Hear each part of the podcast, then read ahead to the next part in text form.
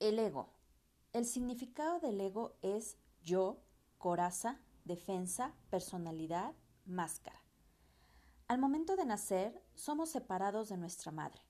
Por lo tanto, se provoca una herida, y esto nos deja desprotegidos, indefensos. No tenemos la conciencia aún para saber cómo enfrentarnos al mundo. Somos seres inocentes que nos vamos cubriendo de capas y capas que vienen siendo la coraza, la máscara, los mecanismos de defensa, es decir, el ego. Y hoy te platicaré de todas sus características con el objetivo de que lo identifiques para encontrar un equilibrio en tu ser.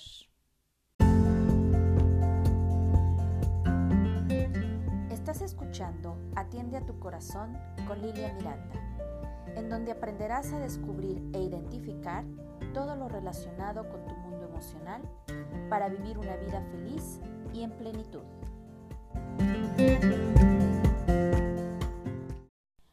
Hola, ¿qué tal? Soy Lilia Miranda, maestra en psicoterapia transpersonal. Estoy aquí para darte información, sugerencias y compartirte mis experiencias de manera profesional y personal para que reflexiones sobre tu vida y puedas encontrar una forma de vivir plena y feliz.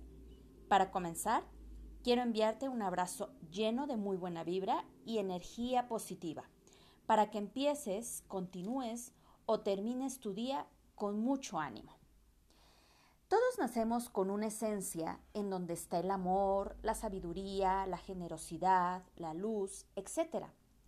En cuanto somos separados de la madre, esa esencia se va llenando de creencias, ideas, valores, por parte de nuestro entorno que nosotros no elegimos, sino que nos los impusieron, nos los van programando y así es como vamos construyendo a ese personaje, a esa personalidad, de acuerdo a toda la información que hemos ido recibiendo de nuestros padres, familia y entorno social.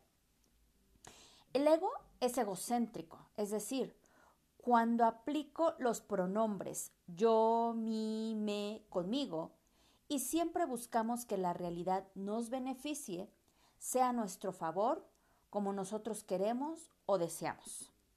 Otro aspecto del ego es que nos instala en el rol de víctimas. Es cuando culpamos al otro, creyéndonos que nosotros somos los, no somos los responsables de, nada o de lo que hicimos o de lo que dijimos, sino que el otro es el que nos hace, nos afecta, por lo que quien tiene que cambiar es el otro, no yo. El ego también nos hace reaccionar en vez de reflexionar y a la vez va formando nuestra sombra, es decir, lo que no nos gusta de nosotros y lo escondemos. Todo esto en conjunto no nos permite vivir en el bienestar.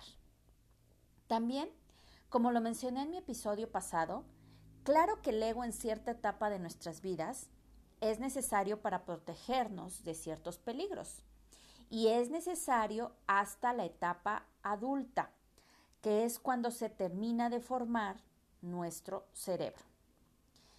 El ego cuenta con ciertas características, que es de lo que se va a hablar este episodio, y que te daré a conocer. El ego tiene un mecanismo de supervivencia, que es la característica 1. Este surge en el momento del parto, cuando se forma la herida de la separación de la madre, generando el apego y la dependencia para poder sobrevivir en la etapa infantil y en la adolescencia. Desde nuestro nacimiento y hasta que concluye la etapa de la adolescencia, es el periodo en que se moldea nuestra personalidad y que está conformada por todo lo que nos introyectan nuestros padres, el entorno en que nos desarrollamos, creencias, ideas, valores, costumbres que nosotros no escogemos, y todo porque somos seres inconscientes de lo que pasa a nuestro alrededor, porque apenas vamos despertando a la vida y que incongruentemente, en vez de despertar, nos programan a, su modo sin permitirnos escoger, decidir qué es lo que queremos para nosotros. La segunda característica es, el ego es ignorante. Al ser ignorante me refiero a que tiene falta de conocimiento, por lo que se va construyendo de las creencias con las que ha sido condicionado. No nos permite abrirnos al mundo como es, más bien estamos tan programados que lo que aprendimos desde niños pensamos que es así y siempre buscamos la solución o la causa en las experiencias que vamos viendo afuera o en los demás. Todas esas creencias nos terminan limitando o condicionando, por lo que pensamos también que lo que yo pienso o lo que nosotros pensamos como somos o las ideas que tenemos son nuestras, cuando en el fondo no las impusieron. Cuando a veces les pregunto a mis pacientes, ¿y por qué crees que piensas así o haces tal cosa? Muchas veces no saben en realidad o definitivamente me dicen, pues porque así debe de ser. Solo que cuando les vuelvo a preguntar, ¿y por qué así debe de ser?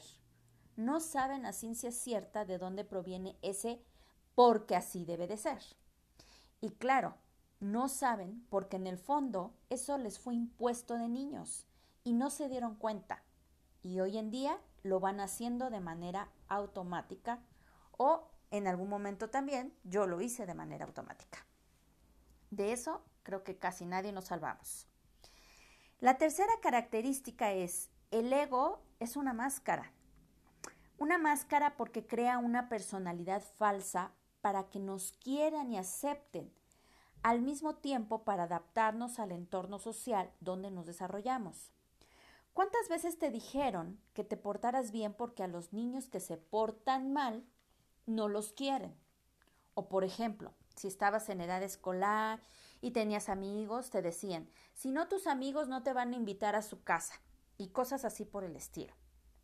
Así que terminabas la mayoría de las veces portándote bien para que los demás te aceptaran. Y más porque es la edad en que más amor y aceptación buscamos.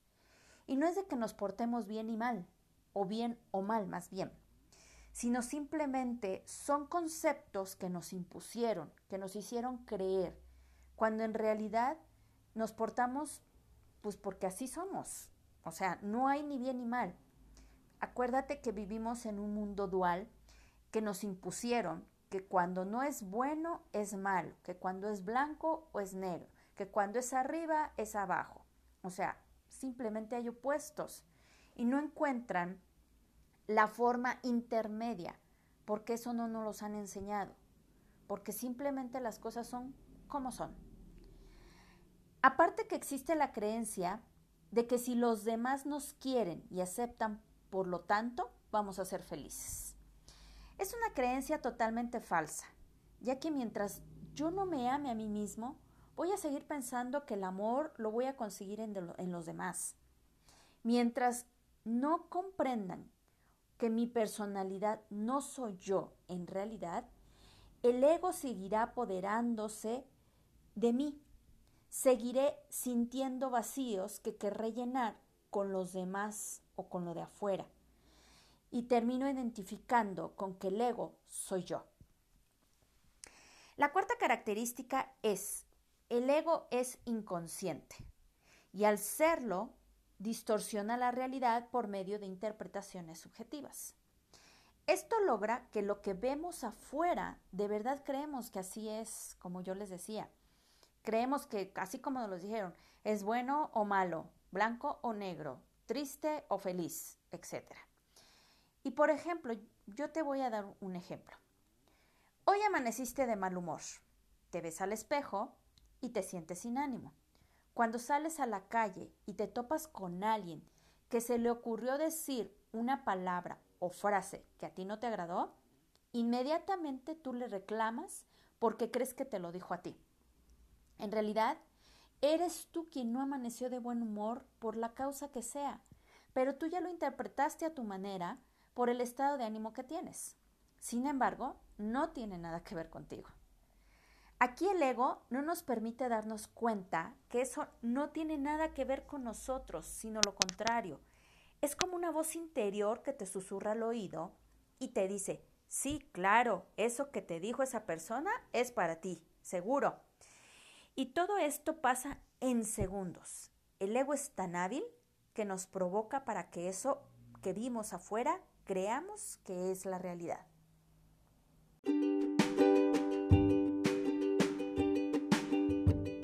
No has escuchado sobre Anchor, es la forma más fácil de hacer un podcast. Déjame explicarte. Es gratis, existen herramientas de creación que te permiten grabar y editar tu podcast directamente desde tu teléfono o computadora. Anchor distribuirá tu podcast por ti para que pueda ser escuchado en Spotify, Apple Podcasts y muchos más. Puedes ganar dinero con tu podcast sin un mínimo de audiencia. Es todo lo que necesitas para hacer un podcast en un solo lugar. Descarga la aplicación de Anchor gratuita o ve a anchor.fm para empezar ya.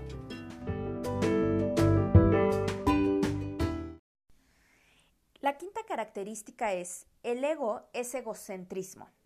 Se cree el centro del universo y todo se lo toma como algo personal. En esta característica te voy a dar un ejemplo y seguro lo has vivido, ya sea personalmente o como observador. Cuando están los automóviles en alto y en cuanto cambia el semáforo para avanzar, no falta quien empieza a tocar el claxon inmediatamente para que avance, como si al tocarlo va a lograr que los demás avancen de, manera inmediata. Esa persona o personas que se atrevieron a tocar el claxon no saben si la persona que se encuentra delante de él o de ella tiene alguna situación que le impida avanzar. Pero además de todo eso, hay algunos que insultan como si fueran los únicos que existieran.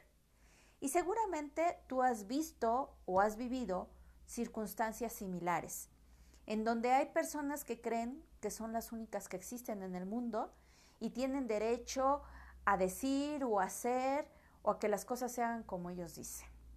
Por lo tanto, ahí caemos en esta situación en donde creemos que somos el ombligo del mundo y queremos que todo salga como nosotros decimos o deseamos.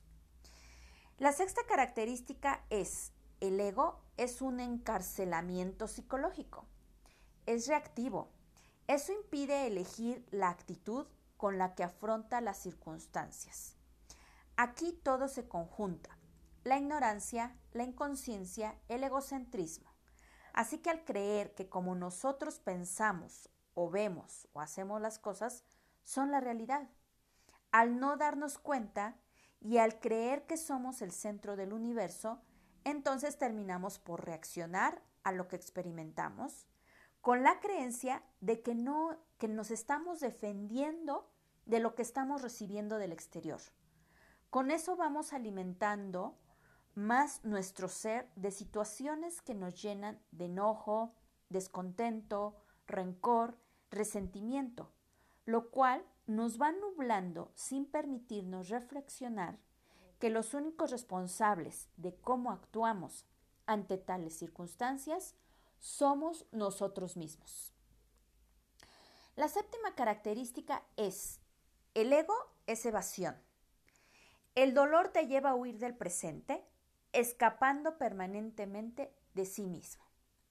Cuando el dolor no se vive y se huye de él, lo único que logra es enquistarse dentro del ser.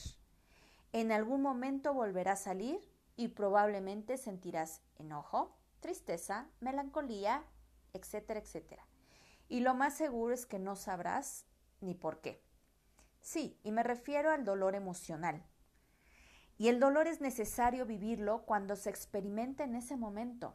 Entre más lo evadas, más huyas de él, ahí estará.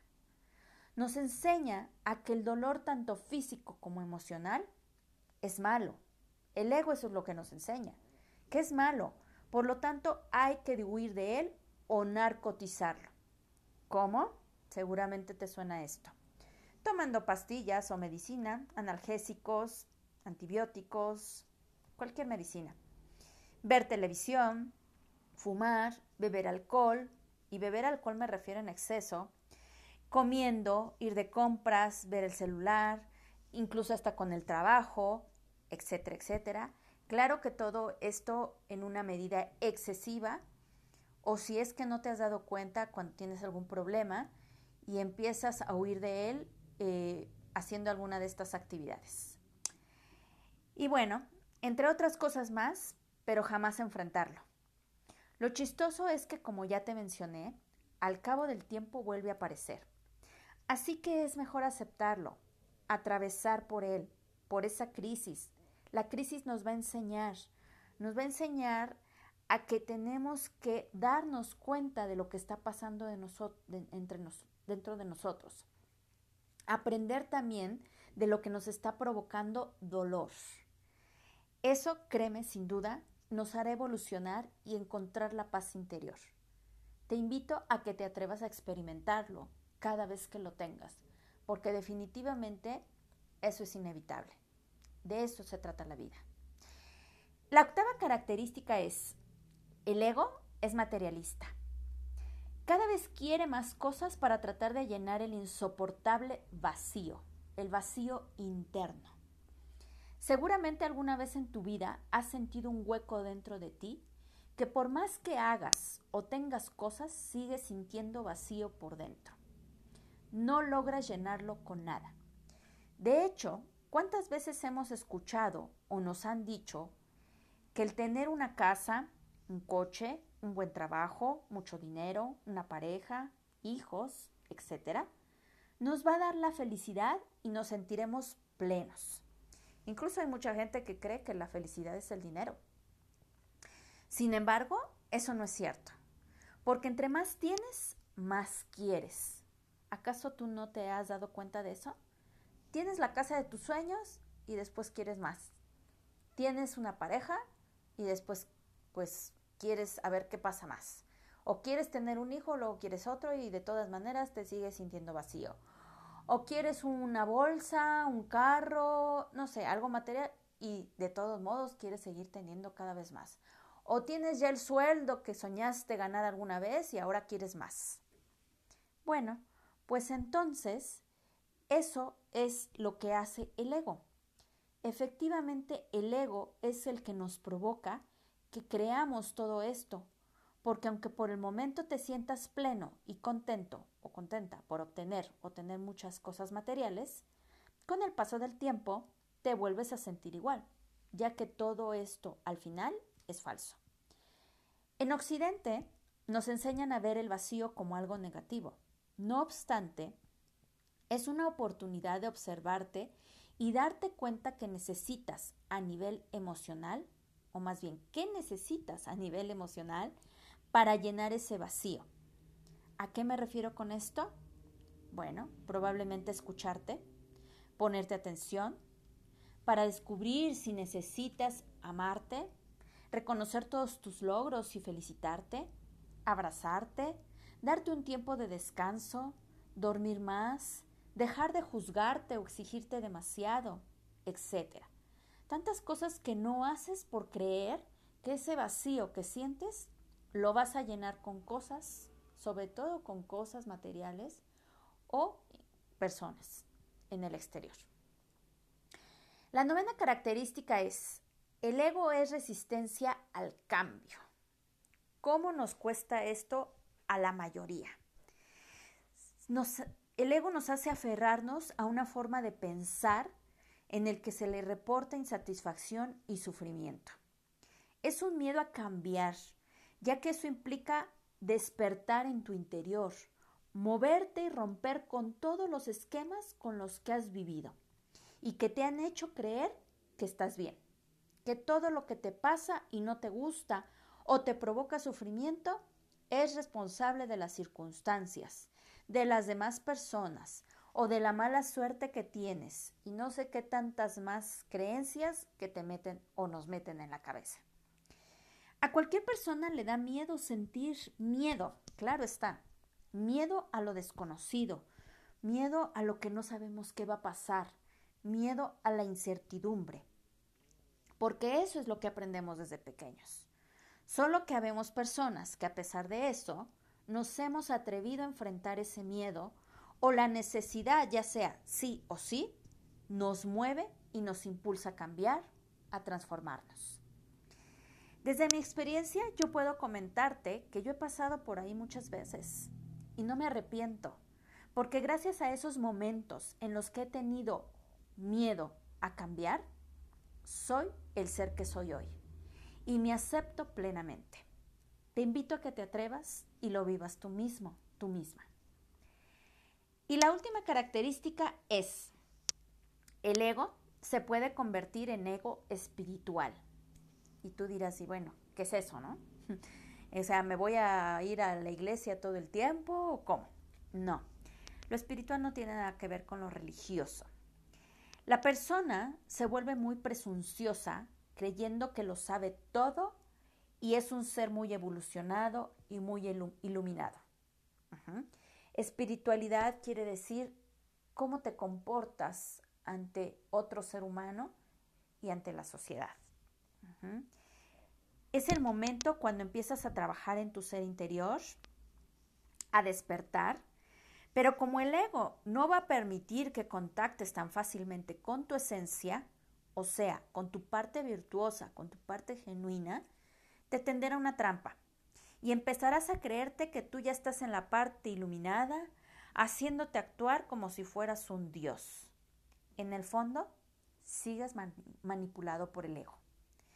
La espiritualidad en realidad es amarse a uno mismo, comprenderse, a ser generoso contigo mismo, empático, paciente, y no solo contigo, sino también como, con los demás, como te lo había mencionado. Solo que sin estarlo pregonando ni presumiendo. Por ejemplo, ay, pues mira, yo me la paso meditando todo el día, soy vegetariana 100%, ya no como carne, este, yo ya no me, ya no me perturbo, mi paz interior está intacta, casi casi voy por la vida levitando. Eso es muy complicado. Sí, puedes empezar a trabajar con tu paz interior, estarte tranquila o tranquilo, sin perturbarte tanto, claro está, eh, no enganchándote con las emociones del exterior y viendo hacia adentro, pero no es necesario andarlo gritando y pregonando, porque creo que los que más eso hacen realmente siguen atados al ego. Hay mucho que trabajar. En resumen, te puedo decir que el ego seguirá en ti. Solo úsalo para lo necesario, porque no lo podemos desaparecer. Pero úsalo solo para que te avise cuando estás en peligro, pero no para seguirte lastimando y sufriendo por creencias que te, insertaron en tu mente cuando eras pequeño. No para tener miedo de cambiar, no para darte cuenta que en tu interior hay una infinidad de virtudes que si las descubres puedes llegar a contactar con ese ser con el que tanto has querido ser, para contactar con ese amor hacia ti mismo y autoconocerte.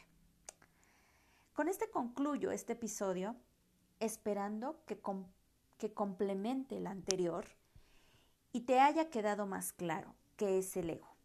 De cualquier manera, si tienes alguna duda, pregunta, comentario, sugerencia o quieres compartir alguna experiencia, te dejo mis redes sociales en la descripción de este episodio.